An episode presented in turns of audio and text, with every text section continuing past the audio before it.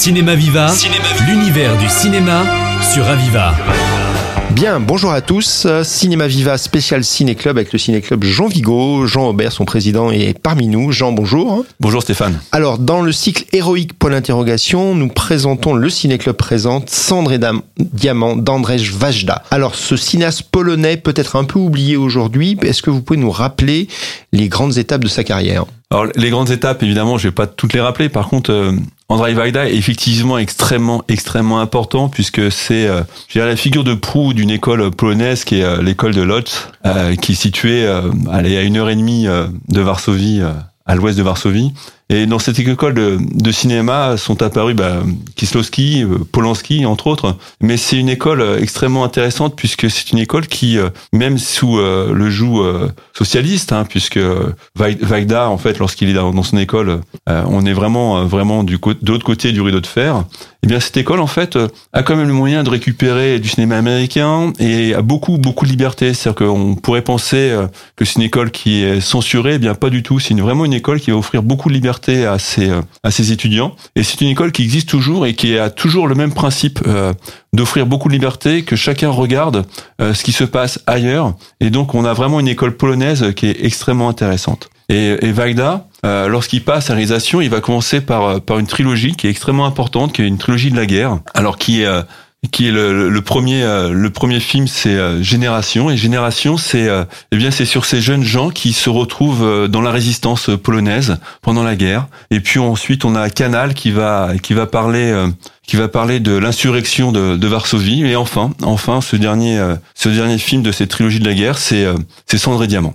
Diamant qui est qui se joue sur une période très très courte, en fait, qui se joue sur le 8 mai 45. Le 8 mai 45 est une date évidemment extrêmement importante. Euh, ce 8 mai 45, ça semble être euh, bah, effectivement l'armistice, donc la libération, mais c'est aussi un point de départ. Et donc le, ce 8 mai 45 en Pologne est un point de départ. Alors apparemment on a un film plutôt politique et un titre plutôt poétique. Alors d'où vient ce titre Cendre et Diamant justement? Alors le titre Cendre et Diamant vient d'un vient d'un poème, un poème de, de et Camille Norvide. Alors euh, dans la présentation qui est faite sur le site ou bien sûr euh, sur notre petit catalogue, il y a les euh, cinq six vers dans lesquels est présenté ce Cendre et Diamant. Mais effectivement, qu'est-ce qu'on qu'est-ce qu'on nous dit? Eh Bien on nous dit que au milieu de, de ces cendres liées à la guerre, on peut espérer trouver quelque chose et pourquoi pas un diamant. Et donc c'est euh, cette figure qui à la fois mélange euh, la tristesse, hein, le côté cendre, eh bien on peut espérer quelque, quelque chose. Donc on a quelque chose d'extrêmement poétique. Et effectivement, le, le, cinéma de Bagdad,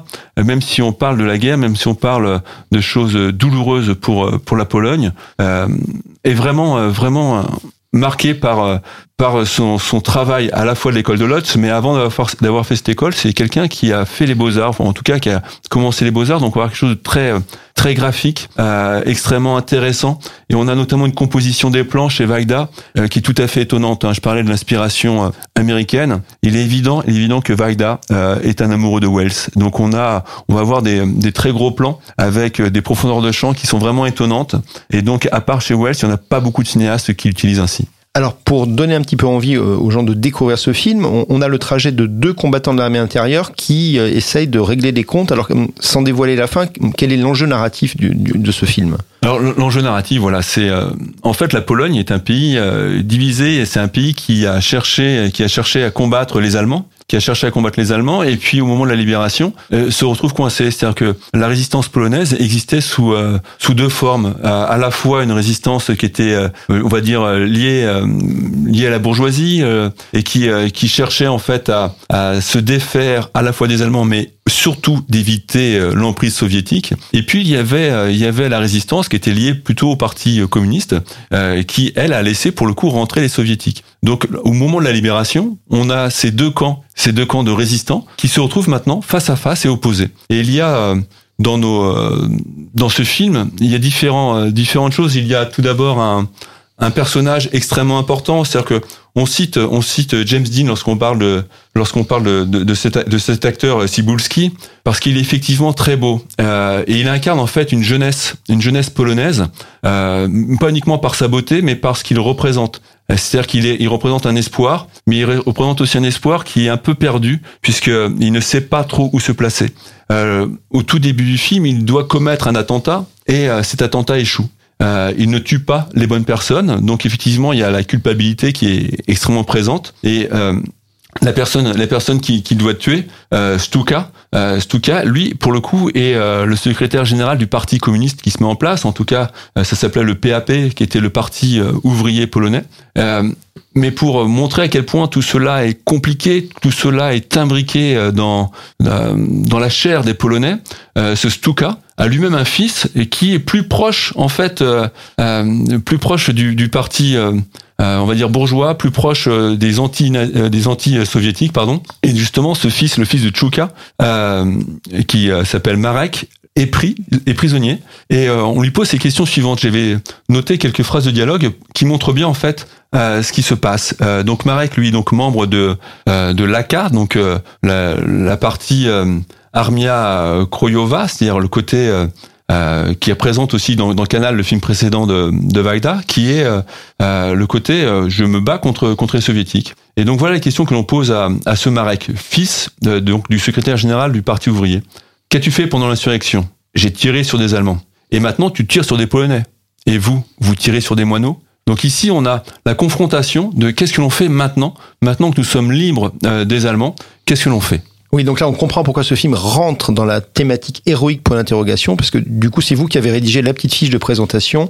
Donc on peut dire que Vajda se pose la question de euh, comment on, construit après la, guerre des figures de héros et on déconstruit certaines figures de héros. C'est, j'imagine qu'il y a quelque chose autour de ça. Il y a quelque chose autour de ça, et puis il y a surtout quelque chose autour d'une, génération. Que, que va faire cette génération? Donc c'est pour cela que Sibulnik représente très bien, à la fois par sa beauté, par son...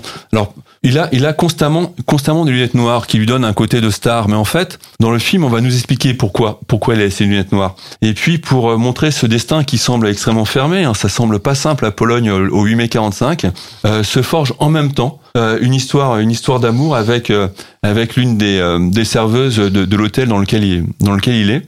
Et donc il y a cette notion d'espoir qui est effectivement liée à une histoire d'amour possible. Un petit mot peut-être sur les acteurs du coup de ce de ce film. Alors Sibulnik, on en parle, on en parle beaucoup puisque euh, encore une fois, il, il, incarnait véritablement cette jeunesse polonaise, mais un peu à la James Dean, euh, mais un peu plus vieux puisque en fait James Dean meurt à 27-28 ans, euh, lui il meurt 10 ans plus tard, je crois qu'il meurt à 38 ans, et donc il a sa carrière qui est brisée. Lui non pas dans une Porsche, mais dans un accident de train. Ah oui, terrible. Voilà.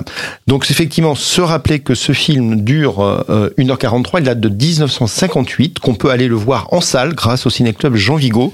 Et pour terminer notre discussion, bah, j'ai je, envie de vous lire le vers euh, de, du poète Cyprian Camille Norvide, qui donne un peu un méta-sens à ce film, une métaphore du coup.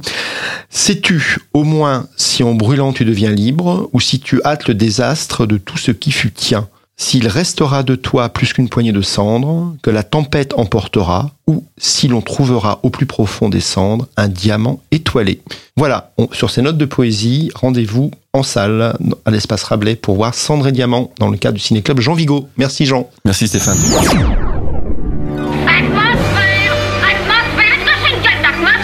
Cinéma Viva, l'univers du cinéma sur Aviva.